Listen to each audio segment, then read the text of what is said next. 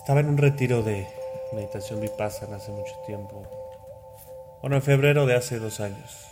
No fue tanto tiempo. Era por ahí del día 5, 5 de 10 días de silencio. Cada día tenía aproximadamente 10 horas de meditación.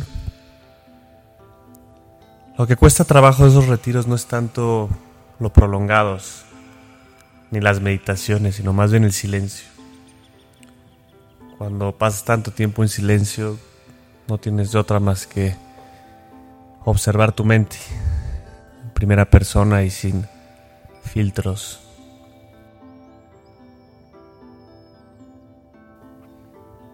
El primer día es fácil, pero por ahí del tercero o cuarto día la mente empieza a relevar su verdadera identidad y pues no de maldad, sino más bien de caos.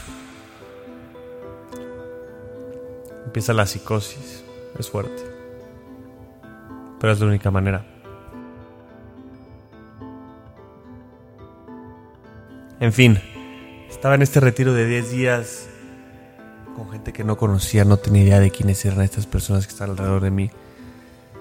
Tal vez unas 80 personas. Ese retiro es completamente gratis. No, no cuesta y no hay furas religiosas, no hay oraciones. Es una práctica completamente mental, psicológica. Es muy interesante. Y me acuerdo que ese día estaba sentado y viendo a la gente meditar en completo silencio, todos sentados en el piso, pocos en silla, los que no pueden estar cómodos por su espalda. Y yo pensaba que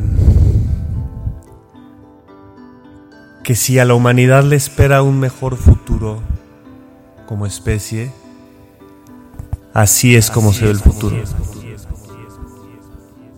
Sentía que no estaba volteando a ver a gente practicando una práctica de hace 2500 años, sino que más bien estaba viendo a gente del futuro sentados en silencio, completamente determinados a aprender a observar su mente, a corregir los vicios mentales y aprender a pues a eso, a usar la mente hacia un fin mayor. Porque muchas veces nos preguntamos cómo será el futuro y leemos libros, ciencia ficción, odisea en el espacio, este, jugamos juegos y vemos la humanidad en un futuro y la vemos Sí, con juguetes diferentes, con temas diferentes, ¿no? En vez de pelearse los demócratas con los republicanos o Trump con Maduro, se pelea Palpatine con Yoda y en vez de usar metralladoras AK-47 usan lightsabers. Pero en esencia es lo mismo, ¿no? Yo me pregunto, ¿será que ese es el futuro? Un futuro en donde los problemas son los mismos, pero los medios para solucionarlos y para crearlos son otros? O tal vez el futuro es diferente, no por lo que hagamos con nuestra mente, por los juguetes y las herramientas y lo que descubramos con nuestra mente, sino más bien yéndonos un paso hacia atrás. Y ese paso hacia atrás creo que es el reconocimiento, la solución al gran problema, al único problema humano. El único problema humano y el único problema terrícola son no tanto la muerte ni la enfermedad, sino más bien el sufrimiento. La muerte natural, de hecho, no son problemas, son naturales. La muerte y la enfermedad no son problemas, son naturales. Lo que no es natural es el sufrimiento prolongado. El dolor también es natural. Entonces, ¿será que un verdadero futuro pretende solucionar desde la mente este problema del sufrimiento humano? No con mejores juguetes, ni con mejores pistolas, ni con mejores conspiraciones interplanetarias o con civilizaciones intergalácticas, sino más bien yendo al origen del problema. ¿Y cuál es el origen del problema? Esa es la gran pregunta. Y no pretendo yo encontrar esa solución. Muchos hombres y mujeres infinitamente más inteligentes y cultos que yo se han hecho esta misma pregunta y todos han llegado al mismo lugar. El origen del sufrimiento humano está en una parte del proceso mental. Se dice sencillo, pero no lo hemos logrado aceptar como especie. Hemos buscado las soluciones a nuestros problemas y a nuestra infelicidad en todo, menos adentro. Hemos construido pirámides, hemos rascado el cielo con nuestros edificios, hemos llegado a las profundidades del océano, a la superficie de la luna, hemos mandado nuestros juguetes a nuevos planetas, como Marte, a nuevas órbitas interplanetarias, como la sonda Voyager 2 que ya está por la nube de Orb increíblemente lejos. Hemos entendido cómo funciona algunos aspectos del universo, tanto lo macro como lo micro, pero no somos más felices. Y aquí está la batalla entre lo espiritual y lo científico. La batalla milenaria entre lo espiritual y lo científico es que la, los dos han estado buscando solucionar el mismo problema, negándose entre ellos en vez de complementarse entre ellos. Es cierto que llegar a la Luna, a Marte, a Saturno o Alfa Centauri no nos va a hacer más felices. Pero sí va a asegurar que cuando logremos la felicidad la logremos no solo en un planeta, sino que preservemos la vida, la vida, llevemos otros lugares, lugares. Y también es cierto que si logramos la felicidad en este planeta, eventualmente la vida de este planeta está destinada a extinguirse ya sea porque nuestra estrella explota o por algún supervolcán, por una epidemia. Pero el equilibrio entre la ciencia y el espíritu está en encontrar desde la mente la solución al único problema del espíritu, de la mente y del cuerpo de la especie humana, que es nuestro sufrimiento.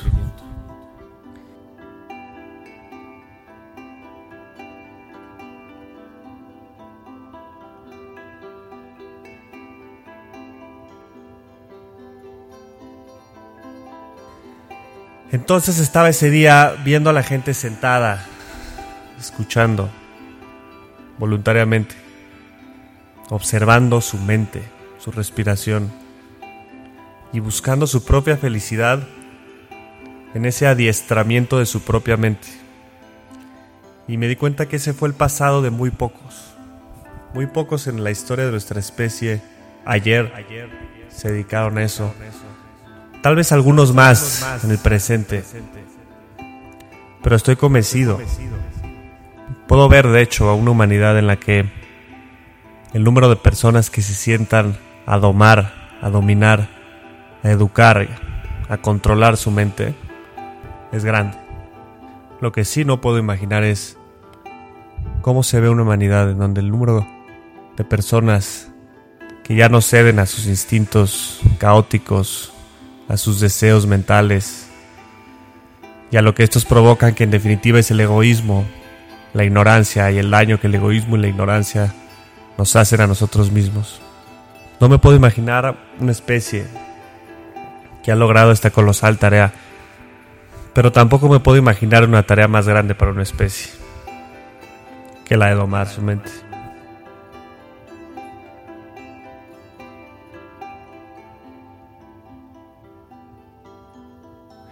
Y me acuerdo de las leyendas en los mitos griegos, del titán Prometeo,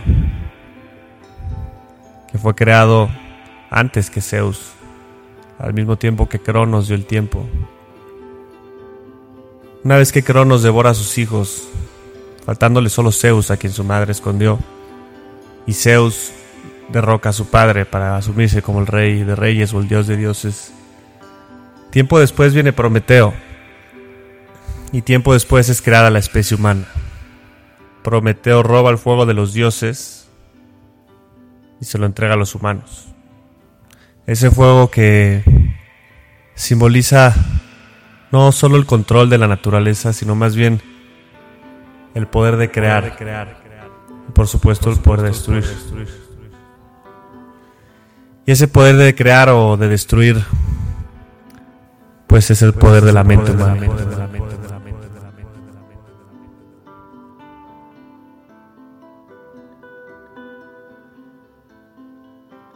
Y cuando Prometeo se lo entrega a los humanos, Zeus le reclama, y no le reclama por egoísta, sino le reclama porque al parecer de Zeus, el humano no sabría qué hacer con ese poder de creación o de destrucción. y Zeus reconocía el potencial del humano.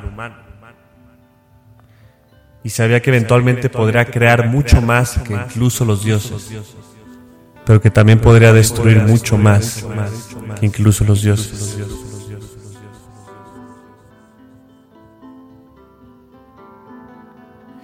Y esto era un mito hasta este siglo y el siglo pasado, cuando la especie humana logró construir armas ya no de destrucción masiva, sino también de destrucción planetaria. La especie humana, una especie del planeta Tierra que se autodenominó la especie humana, 600.000 años después de haber sido creada, tiene el poder en sus manos de destruir toda la vida del planeta Tierra. Ni siquiera Zeus en sus mitos tenía ese poder.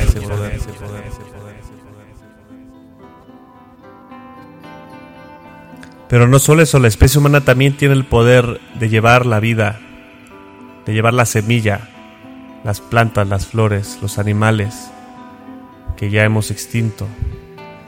Tiene el poder de resucitarlos y de a los que no ha extinto tiene el poder de llevarlos a otras estrellas y a otros planetas. Entonces, por primera vez en la historia del universo que conocemos, la evolución de un planeta ya no está restringida por las leyes de la física o de la química de ese planeta, sino que por primera vez un planeta puede llevar su propia vida a otras estrellas.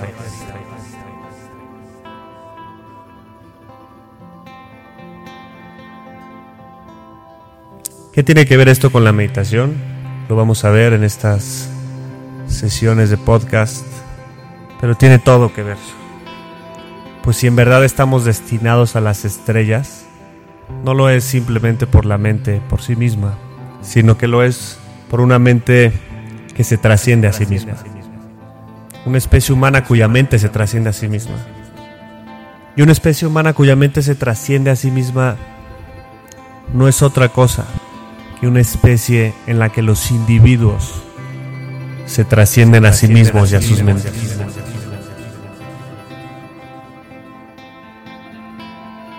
Esto significa que el poder o la responsabilidad que tú y yo tenemos como individuos y por lo tanto como células de este organismo al que llamamos especie humana y planeta Tierra, nuestra responsabilidad y nuestro poder sobre nuestra propia mente es de relevancia cósmica, es de relevancia universal.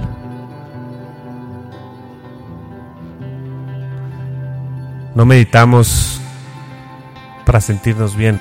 O más bien, no solo meditamos para sentirnos bien. Meditamos por los demás.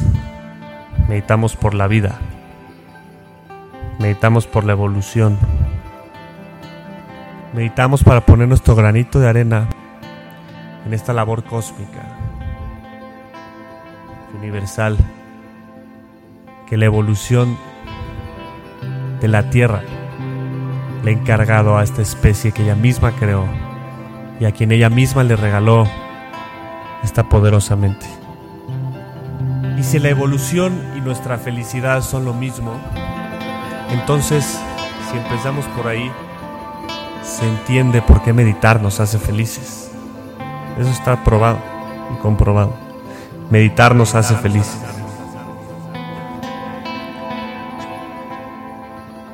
Pero no es que logremos la felicidad o la provoquemos como si nos tomáramos una pastilla llamada meditación, sino que más bien la vida misma que florece en los núcleos de todas nuestras células, la vida misma infinitamente sabia, que forma parte del campo cósmico de conciencia, la vida misma de nuestros órganos, de todos nuestros órganos, celebra a través de nosotros este momento en el que una especie que contra toda probabilidad le ha sido regalada a una mente, ese momento en el que esa especie decide sublimar su propia mente y ponerla en las manos de la vida.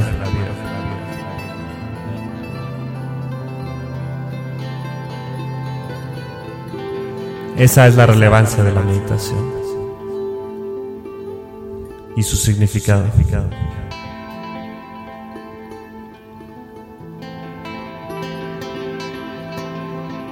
Entonces, si quieres salvar al mundo, medita. Y la felicidad vendrá como consecuencia. Porque la vida quiere más vida. Y así como cuando tú te enamoras eres feliz porque la vida al tú enamorarte está asegurando eventualmente su propia reproducción. Cuando meditas ese campo de sabiduría cósmica, esa evolución, te va a recompensar con felicidad. Porque es natural. En lo natural está la felicidad. De pronto la felicidad no es algo que hay que alcanzar, algo que hay que lograr, una montaña que escalar sino más bien regresar a nuestra propia naturaleza de seres presentes, de seres felices, seres felices, seres felices,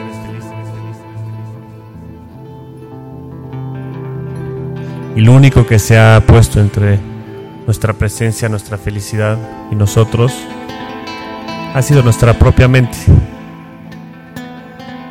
Pero no una mente como enemiga a la que hay que destruir más bien una mente como aliada a la que hay que convencer.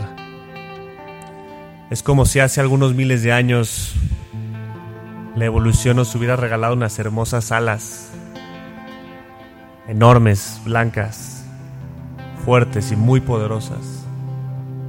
Pero esas alas las llevamos cargando porque no las hemos aprendido a usar. Y esas alas nos han provocado dañarnos a nosotros mismos y dañarnos entre nosotros mismos. Pero no son nuestras enemigas esas alas. Al contrario, al contrario, contrario nuestros regalos. Siempre y cuando trabajen con nosotros.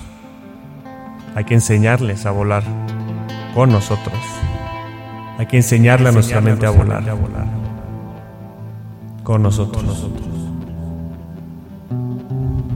Eso es nuestro regalo, nuestra misión y nuestra responsabilidad.